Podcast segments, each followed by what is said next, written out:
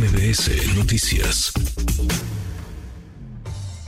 En MBS Noticias, la opinión de Ezra Shabot. Ezra, querido Ezra Shabot, con las maletas hechas, con la puerta abierta, Marcelo Ebrard la cierra por dentro y se queda en Morena. ¿Cómo estás, Ezra? Muy buenas tardes. Hola, buenas tardes, Manuel. Bueno, pues parecería ser que la experiencia de su pues ya fallecido jefe, Manuel Camacho, lo hizo pensar que quedarse fuera de la estructura de poder y empezar, ahora sí que a bregar solito, pues no era una alternativa. Marcelo Ebrard finalmente termina siendo lo que pues para muchos parecía imposible, sentarse con Claudia y pactar con ella. Eh, le da la vuelta, por supuesto, no puede hablar ni de rupturas ni de diferencias. Le conceden que pues haya sido un cochinero el asunto de la propia sucesión, pero lo que sí queda claro es que pues ya no ya no están en posibilidad, ya no está Marcelo en posibilidad de jugar fuera de la 4T. Eso es mi cálculo político que hizo.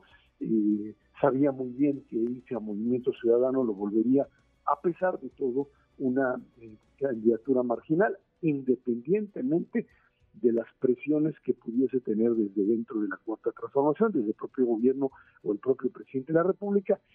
Se conocen las manos, se conocen todo, y simple y sencillamente Marcelo no estuvo dispuesto a pagar los platos rotos de una ruptura que le hubiese significado para él, sin duda alguna, una aventura, una aventura que era o pues eh, un triunfo muy lejano se veía, o finalmente, Manuel, la propia pues aceptación de sus límites en términos de lo político. Oye, hizo lo que podía haber hecho el mismo día en que se anunciaron los resultados, o al otro día, o a la semana, o al mes. Lo hace dos meses después. ¿Qué gana Marcelo Ebrard con esto? ¿O qué ha perdido en el camino?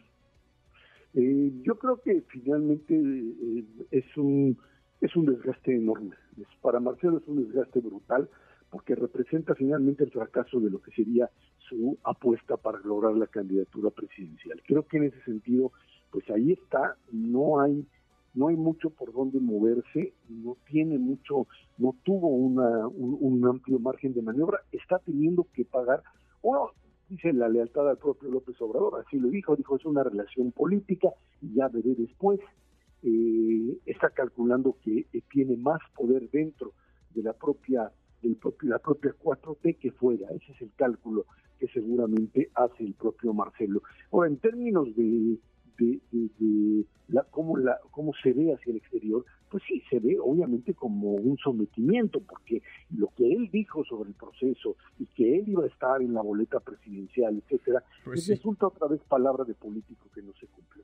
Increíble, ¿no? ¿Cuántas veces mienten? Mienten como respiran.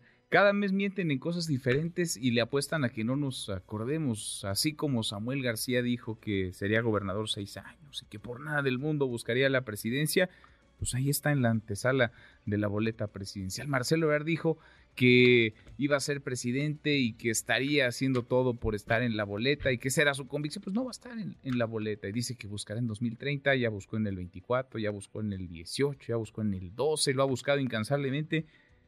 Y pues no, las candidaturas no se buscan, se ganan, Esra. Lo que tiene Marcelo es, una, una situación, digamos, de incapacidad de enfrentar directamente a una persona y esa es Andrés Manuel López Obrador. Eh, no lo hizo en el 2012, eh, cuando tenía la posibilidad, no lo hizo, eh, por supuesto, en el 18, donde pues, jugaron juntos, y ahora que era la oportunidad finalmente de la ruptura, pues no, no lo hace. Su cálculo es que afuera no hay no no hay por dónde. Ese es un poco el cálculo que hacía Monreal, ¿te acuerdas? En algún momento diciendo, es que hacia afuera pues no, no veo dónde. Y ese, pues es el problema. Ese es el problema, volverse el segundo, el segundo de, de, de quién, de, de Xochitl Galvez, obviamente ahí no era, y el cálculo que teníamos todos que podía ser es movimiento ciudadano, incluso se hablaba de podía convertirse en la elección a tercios. No, el cálculo de Marcelo es que eso no llegaba ahí y que en todo caso lo metía en una aventura pues que no teníamos. O el miedo no anda en burro, ¿no? También podríamos frasearlo así, el miedo no anda en burro. Qué pues control el del presidente y el presidente.